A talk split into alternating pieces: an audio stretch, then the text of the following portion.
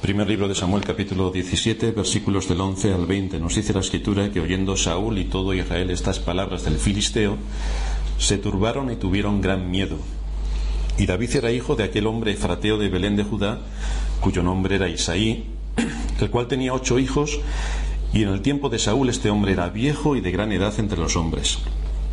Y los tres hijos mayores de Isaí habían ido para seguir a Saúl a la guerra. Y los nombres de sus tres hijos que habían ido a la guerra eran Eliab el primogénito, el segundo Abinadab y el tercero Sama. Y David era el menor.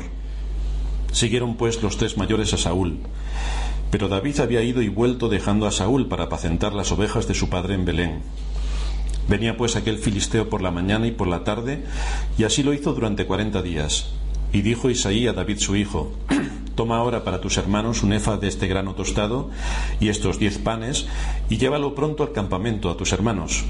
Y estos diez quesos de leche los llevarás al jefe de los mil, y mira si tus hermanos están bien, y toma prendas de ellos. Y Saúl y ellos y todos los de Israel estaban en el valle de Ela peleando contra los filisteos. Se levantó pues David de mañana y dejando las ovejas al cuidado de un guarda, se fue con su carga como Isaí le había mandado y llegó al campamento cuando el ejército salía en orden de batalla y daba el grito de combate.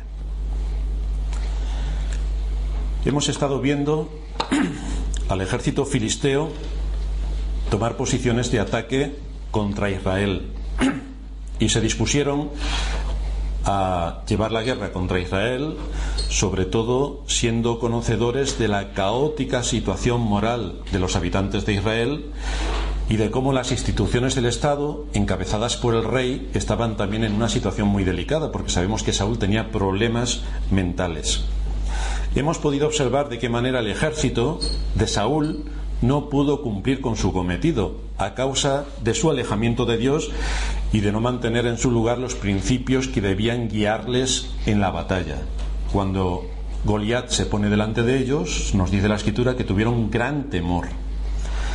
Por otra parte, hemos podido comprobar cómo David estaba en comunión con Dios y por lo tanto esto le supuso ganarse una buena reputación tanto de prudencia como de valor, así como sus capacidades musicales que le permitieron providencialmente entrar en la corte real.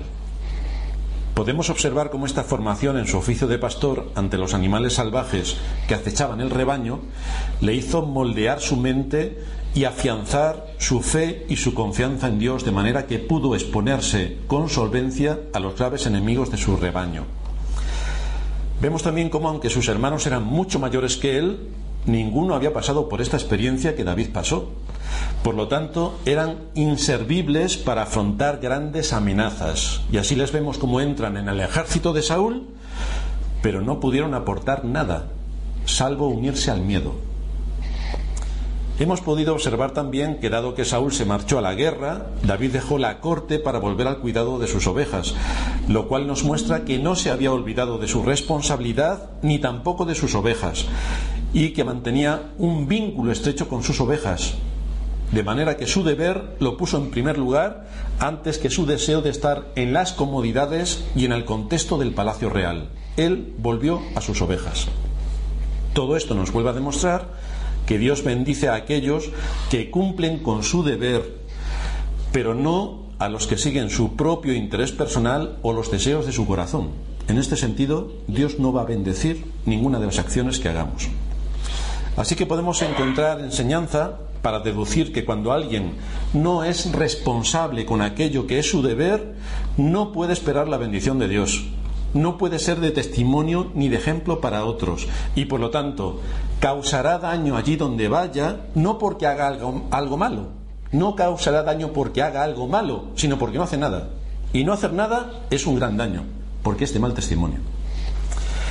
Hoy veremos tres aspectos fundamentales del texto que hemos leído. En primer lugar, vamos a ver los principios de respeto tomados del ejemplo del padre de David. En segundo lugar, vamos a ver la responsabilidad sobre lo que Dios nos ha dado, como hizo David.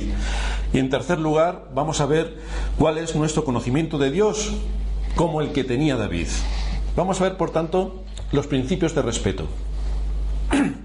A partir del versículo 17 encontramos que Isaí le dice a David su hijo, toma ahora para tus hermanos un efa de este grano tostado y estos diez panes y llévalos pronto al campamento a tus hermanos y estos diez quesos de leche los llevarás al jefe de los mil y mira si, si tus hermanos están bien y toma prenda de ellos. Y Saúl y ellos y todos los de Israel estaban en el valle de Ela peleando contra los filisteos. Aquí encontramos el carácter tierno del padre de David. Tiene a sus hijos lejos, en el frente de batalla, y procura hacerles llegar parte de las provisiones que hay en casa para mostrarles su amor y su atención en medio de las dificultades que tiene la guerra. Estar en el frente de batalla no es una situación muy proclive a tener abundancia de alimentos. Por lo tanto, Isaí muestra un carácter previsor para las necesidades de los suyos. Tiene en mente en qué situación van a estar sus hijos.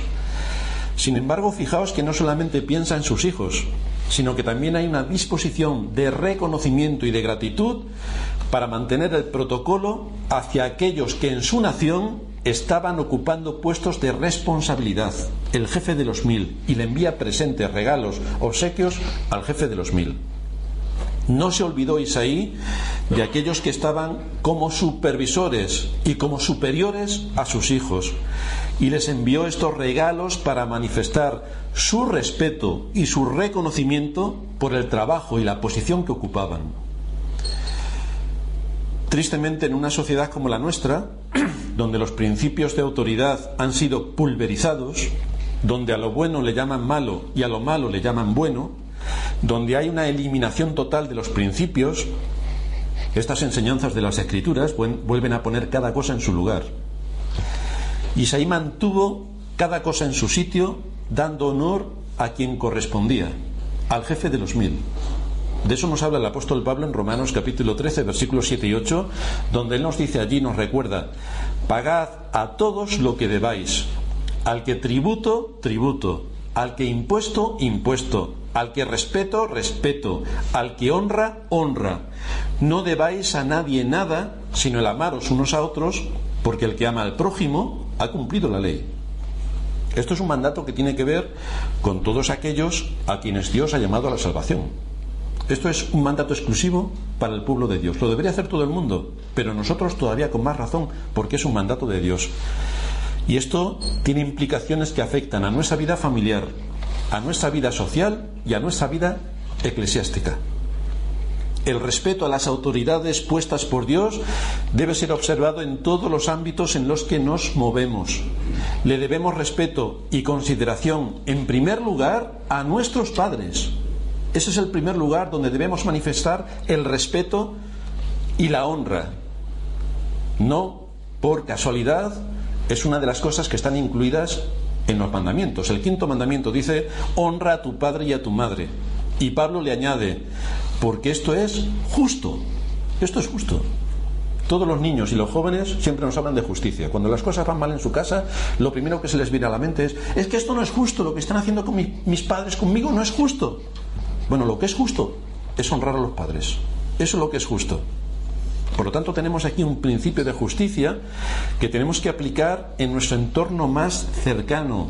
Honra a tu padre y a tu madre, que significa que no seas motivo de vergüenza, que tus padres no se avergüencen de ti.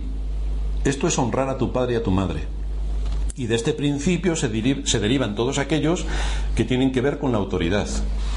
Le debemos respeto al pastor de nuestra iglesia, porque es en la iglesia donde somos especialmente instruidos en la fe para llevar una vida que agrade y que honre a Dios.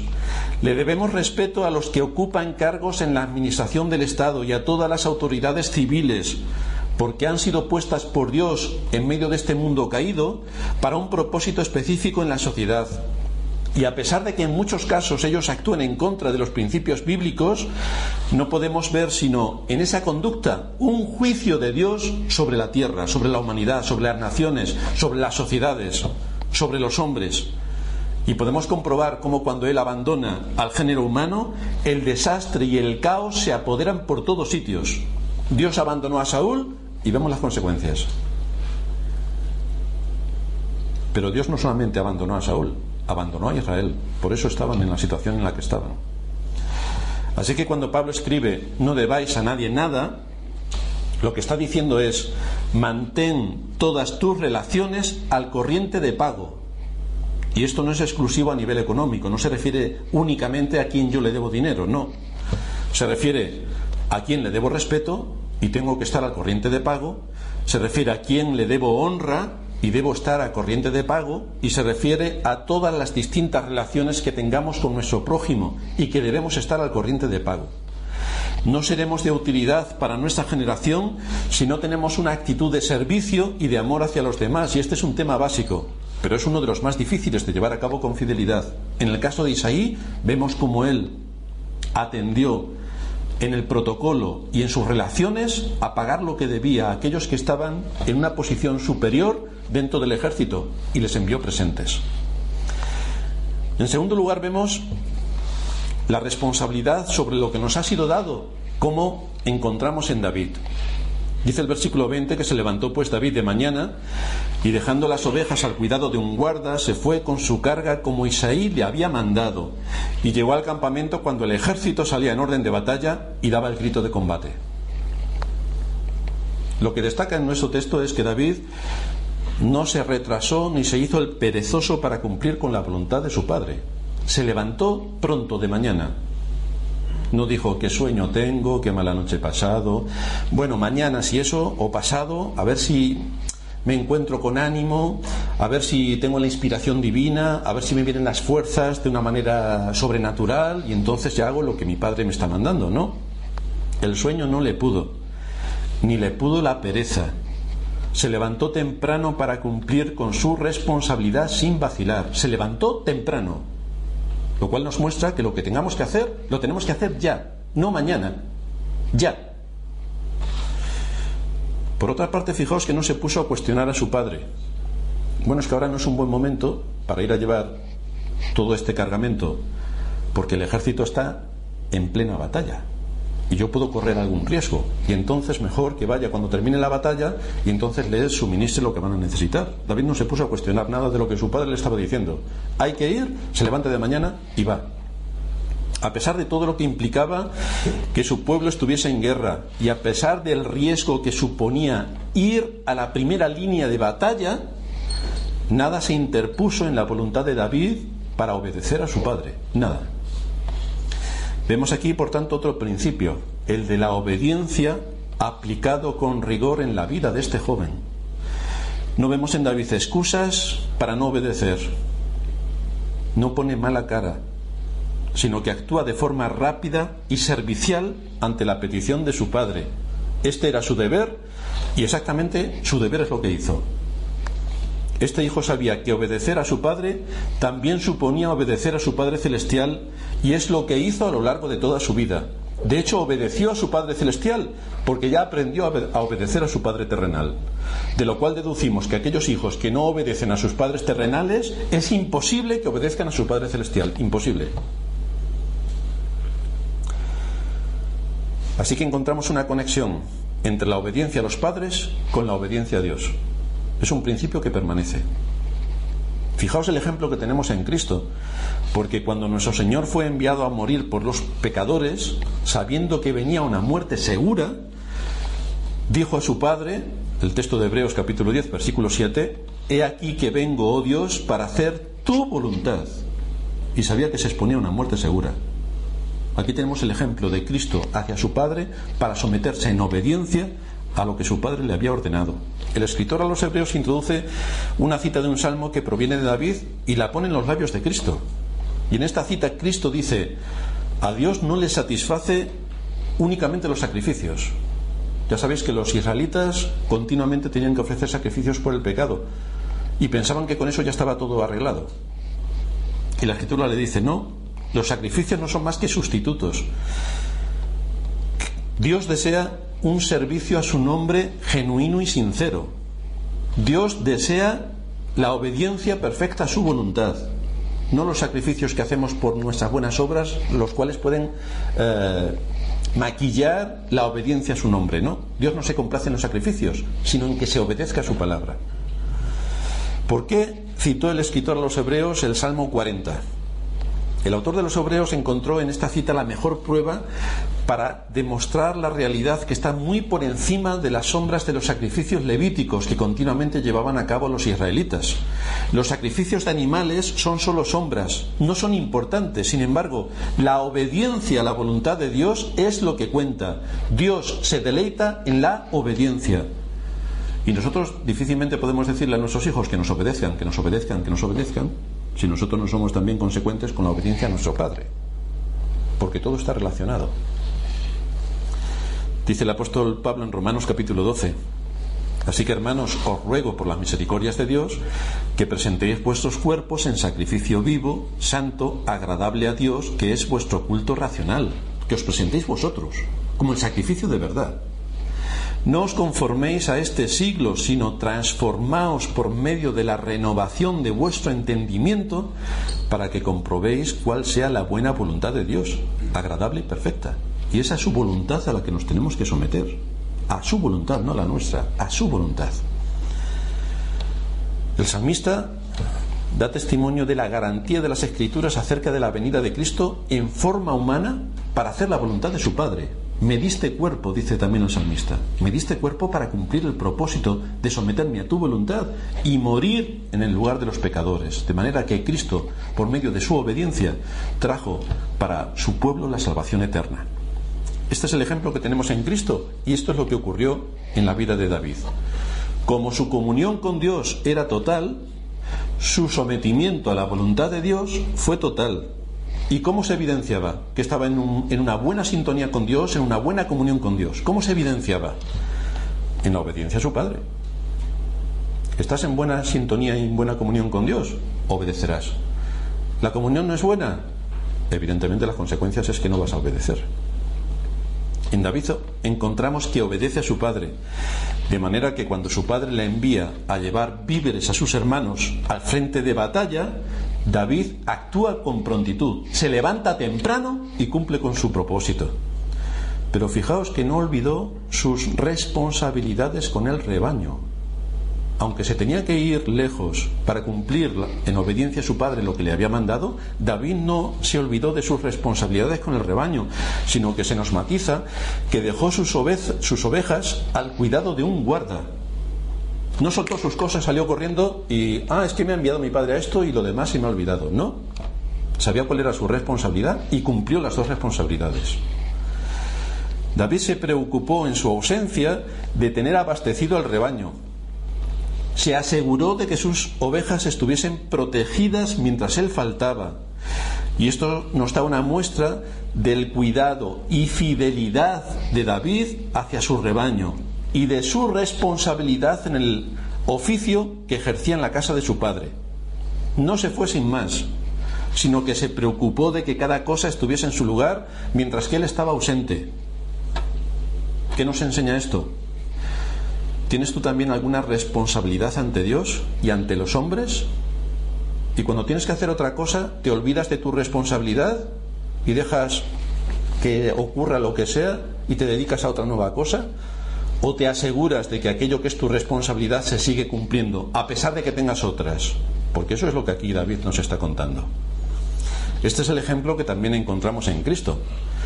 Nuestro Señor Jesucristo se fue a los cielos, pero no nos dejó solos. No dejó al rebaño solos, sino que también envió al Espíritu Santo para que morase en el corazón de su pueblo. Envió a su Espíritu para guiarnos a toda verdad, y así será hasta su segunda venida. Por lo tanto, él dejó su rebaño, pero se aseguró de que el Espíritu Santo estuviese morando en medio de su pueblo para garantizar la salvación de los suyos.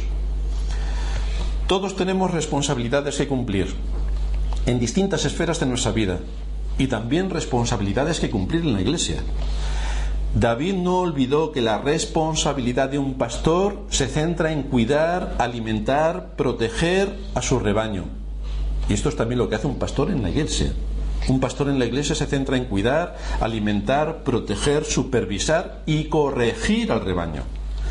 Hay pocos oficios en los que se tenga un privilegio tan grande y a la vez una responsabilidad tan alta. Privilegio por ministrar al rebaño y responsabilidad por la demanda que nuestro Dios hará al pastor que ha sido puesto a dirigir al rebaño. Ahora bien, que nadie piense que esto es la responsabilidad del pastor y nadie más tiene responsabilidades. No, tú eres cabeza de familia, tú tienes una responsabilidad en tu casa, tú tienes un rebaño a quien administrar el cuidado, la atención y todo lo que conlleva el rebaño. Todos los padres de familia, todos los cabezas de familia son también llamados a ser pastores en su casa, pastores sobre sus hijos. Por lo tanto, esta responsabilidad recae sobre todos los creyentes, que tienen que cuidar el rebaño que Dios le ha dado en sus propios hogares. En la historia de David también vemos cómo Dios en su providencia le guió y le dio las capacidades para que ejercitando esas capacidades, esto es importante que no lo olvidemos, porque fue en el ejercicio de sus capacidades como pudo ser de bendición en medio de su generación, pudo llegar a ser rey sobre su pueblo.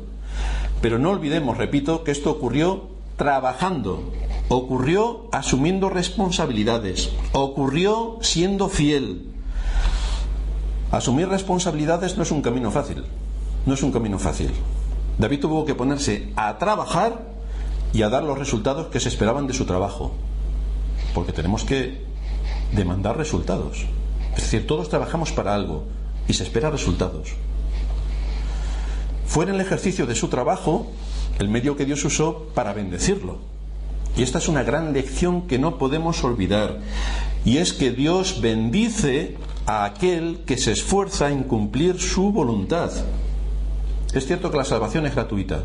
Es cierto que la salvación no tenemos que en la salvación no tenemos que hacer nada para recibirla porque nos es dada gratuitamente por gracia. Pero no es cierto que no tengamos que hacer nada más porque las buenas obras han sido puestas delante de nosotros para que las cumplamos y para que las hagamos. Por lo tanto, hacer buenas obras requiere esfuerzo y requiere trabajo. Tenemos que hacer buenas obras en mantener un buen testimonio. Tenemos que hacer buenas obras asumiendo responsabilidades y cumpliendo con ese deber de una manera rápida e inmediata. No mañana, no hoy, ¿Tienes una responsabilidad en la iglesia? Hoy la tienes que hacer, no mañana. No mañana. Esta es la disposición que vemos en David para realizar cada tarea que Dios le asignó.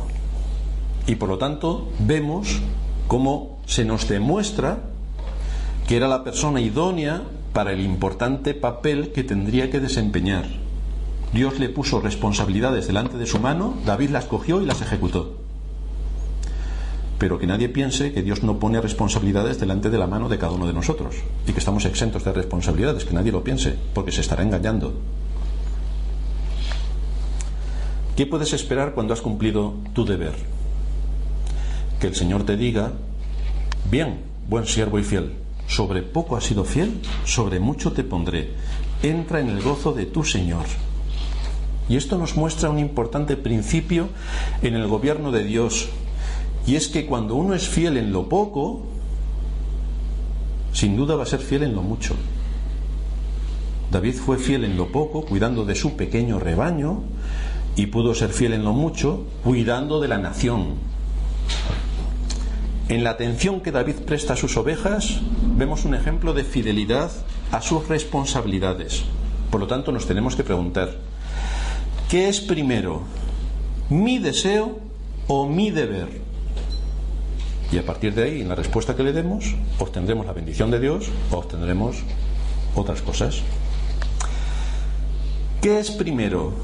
¿Mi comodidad o mi deber?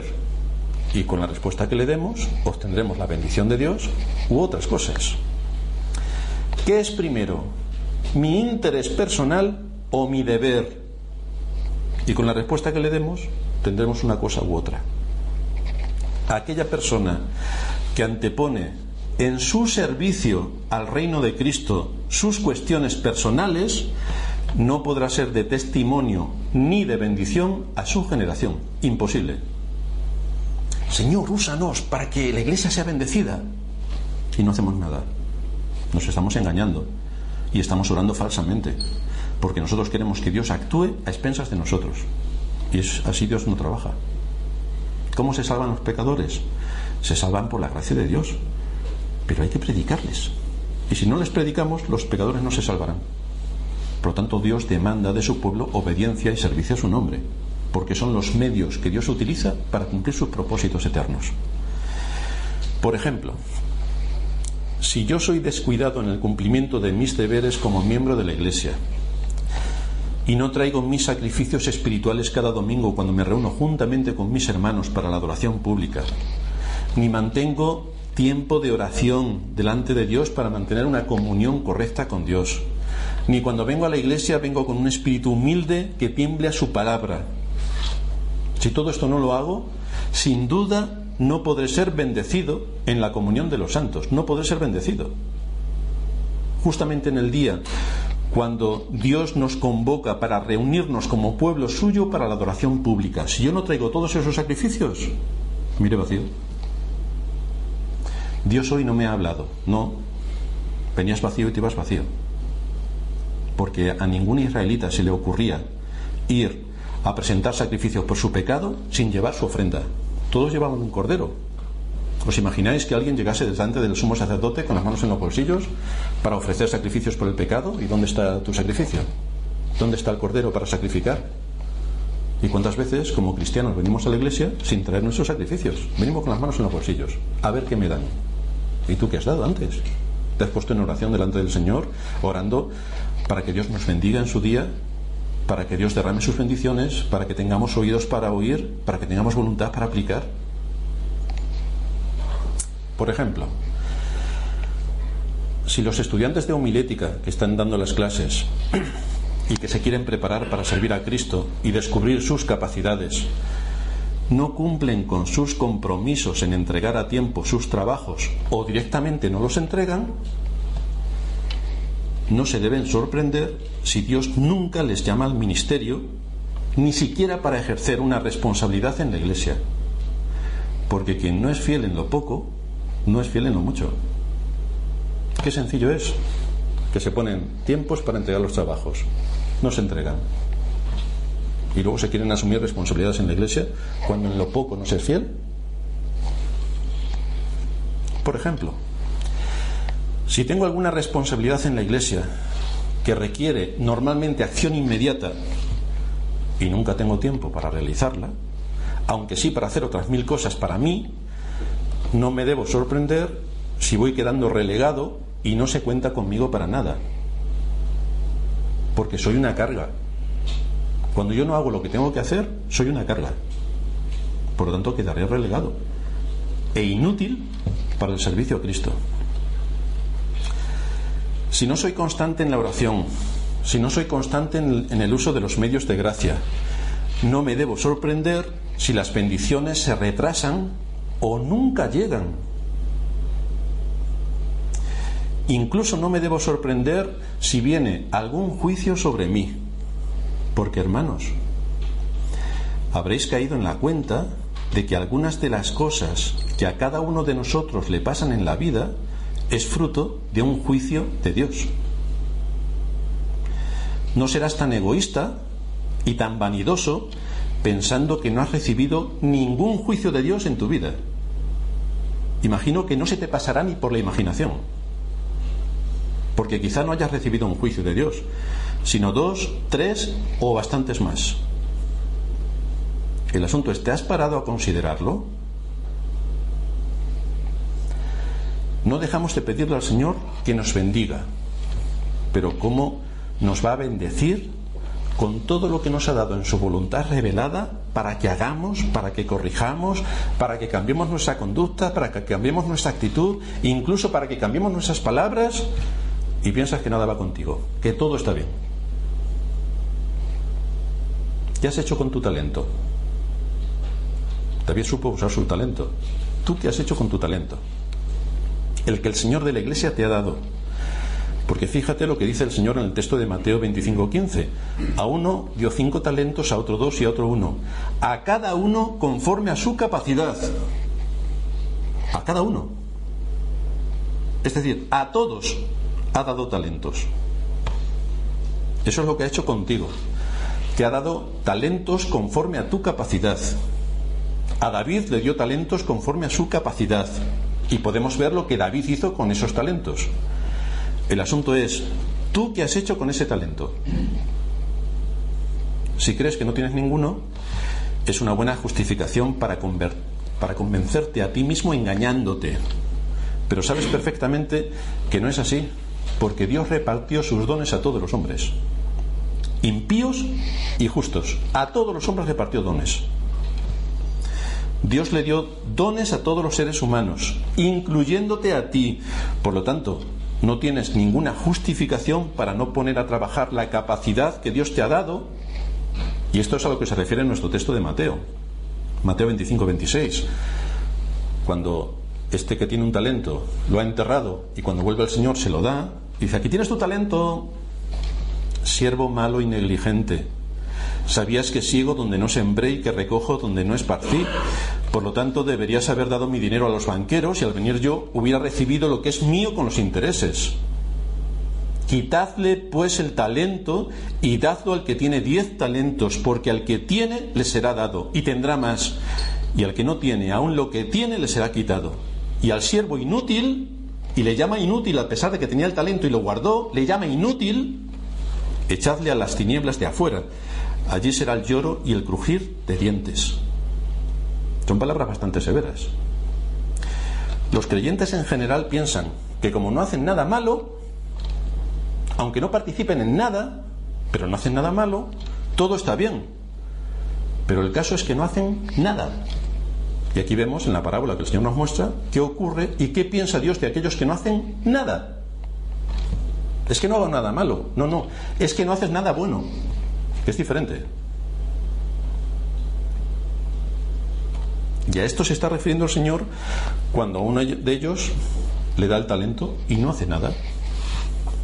Ante esta exhortación que hace el Señor, nos deberíamos poner a temblar. Y nos deberíamos preguntar, ¿en qué se puede decir que uso mis capacidades para el bien de la Iglesia? ¿En qué soy de beneficio? Para mi familia, para mi sociedad y para mi Iglesia. ¿En qué soy de beneficio? ¿Queremos ser bendecidos? Claro, oramos al Señor para que nos bendiga. Pero Dios no actúa en un contexto vacío. ¿No? Dios no actúa en un contexto vacío. David oraba en medio de su oficio de pastor. Y en medio de su oficio de pastor, trabajando, pudo enfrentarse a los osos y a los leones y defender su rebaño. Trabajando. Pero David no solamente se dedicó a orar, sino que ejercitó sus capacidades y entonces Dios le bendijo. Venció a los osos y a los leones. Trabajando. ¿Fue fiel en lo poco? Fue fiel en lo mucho. Pero en tu caso, ¿en qué puede la iglesia ser bendecida con tu aportación al reino de Cristo? Es algo que todos debemos preguntarnos. Debemos reflexionar y debemos ver en qué medida puedo ser de bendición a la iglesia donde Dios me ha puesto. Y esto nos lleva a la necesidad de nuestro tercer punto, la importancia de tener un correcto conocimiento de Dios como lo tuvo David. Para ser útiles en el reino de Cristo, tenemos que conocer a Dios como lo conocía David. Y tenemos que mantener una íntima comunión con Dios como la mantenía David, porque estas dos cosas van unidas. El conocimiento de Dios conduce a la santidad y esto es una evidencia del servicio a su nombre. Jeremías escribe, no se alabe el sabio en su sabiduría, ni en su valentía se alabe el valiente, ni el rico se alabe en sus riquezas, mas alabes en esto el que se hubiere de alabar, en entenderme y conocerme, que yo soy Jehová, que hago misericordia, juicio y justicia en la, en la tierra, porque estas cosas quiero, dice el Señor. Por lo tanto, el conocimiento de Dios es importante, es vital, en el sentido de que es sólo mediante el conocimiento de Dios el medio por el que la Iglesia y aquellos que la componen pueden recibir el poder del Espíritu Santo para cumplir sus responsabilidades. Tenemos que saber qué es lo que Dios quiere, tenemos que saber cuál es la voluntad de Dios para que nosotros podamos hacerla. Y esa voluntad de Dios la encontramos en su palabra. Tenemos que conocer a Dios por medio de su palabra. Nosotros somos débiles, Estamos infectados de pecado, pero somos redimidos. Por lo tanto, tenemos que escuchar lo que nos dicen las Escrituras. Y el profeta Daniel escribió, el pueblo que conoce a su Dios se esforzará y actuará. Fijaos que no dice, el pueblo que conoce a su Dios se sentará tranquilamente a que Dios haga lo que tenga que hacer. No, se esforzará y actuará. ¿Queremos que el Señor nos bendiga? ¿Queremos que Israel venza al gigante y a los filisteos? ¿Cómo lo hará? ¿Cómo lo hará? En Dios está nuestra fortaleza. Pero Dios actúa usando instrumentos humanos. Nosotros. En su nombre venceremos. ¿Sí? Pero nosotros tenemos que hacer algo. Y es que tenemos que estar en la batalla con nuestras armas equipadas para vencer al enemigo. Porque aunque Dios va a pelear con nosotros, no se va a poner en nuestro lugar y va a ser Él quien salga a la batalla y nosotros nos quedemos esperando a ver qué tal va la batalla. ¿No? ¿Por qué la iglesia es débil? ¿Por qué? Porque el ejército de Saúl está débil y lleno de temor. ¿Por qué? ¿Por qué los creyentes suelen ser débiles? Es muy sencillo. Porque en general se dejan llevar por la corriente de moda de la época que les ha tocado vivir.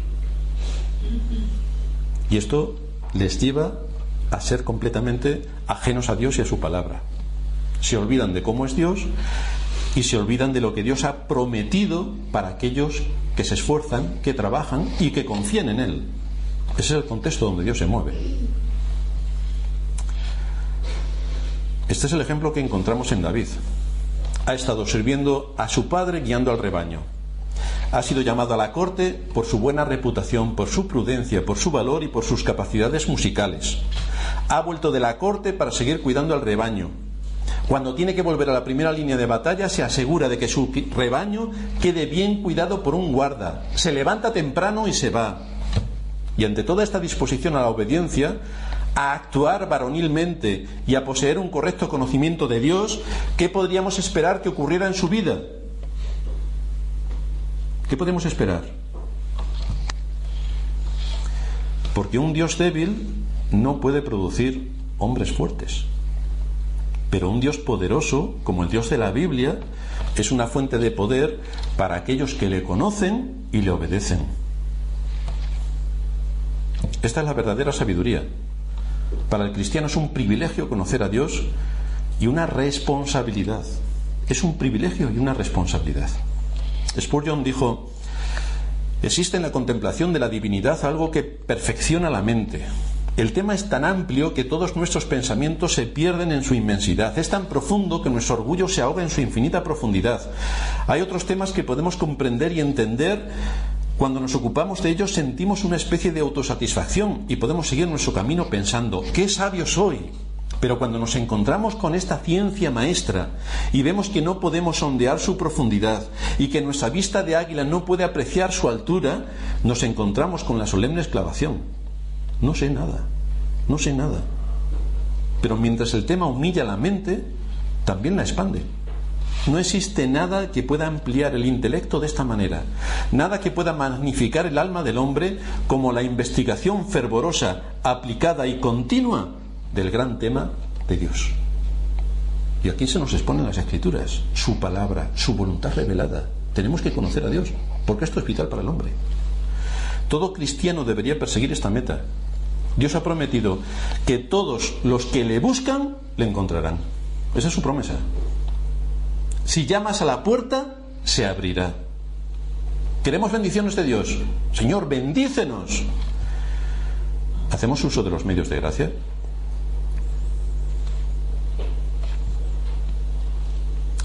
Queremos que Dios nos dé fuerzas para la batalla. ¿Hacemos uso de los medios de gracia? ¿Queremos descansar en la sabia providencia de Dios?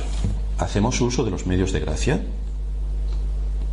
Porque si no hacemos uso de los medios de gracia, no tendremos la fortaleza ni el conocimiento para superar la batalla. Y esto es lo que hizo David. Su íntima comunión con Dios no le evitó cumplir con sus responsabilidades, pero sí que le dio fuerzas para asumir sus deberes y entonces le preparó para ser de una gran bendición a su nación. ¿Queremos que Dios nos use para la gloria de su nombre y la extensión de, su reino? Toma nota de David. ¿Queremos ser útiles a nuestra generación? Toma nota de David. ¿Queremos que Dios nos bendiga? Toma nota de David. Pero observa bien que antes de que llegasen todas estas bendiciones, el camino de la obediencia y de su comunión con Dios estaban muy profundamente arraigadas en su carácter. Había aprendido a obedecer y a tener una estrecha comunión con Dios, y entonces fue útil para su generación. Toma nota de David. Vamos a terminar en oración.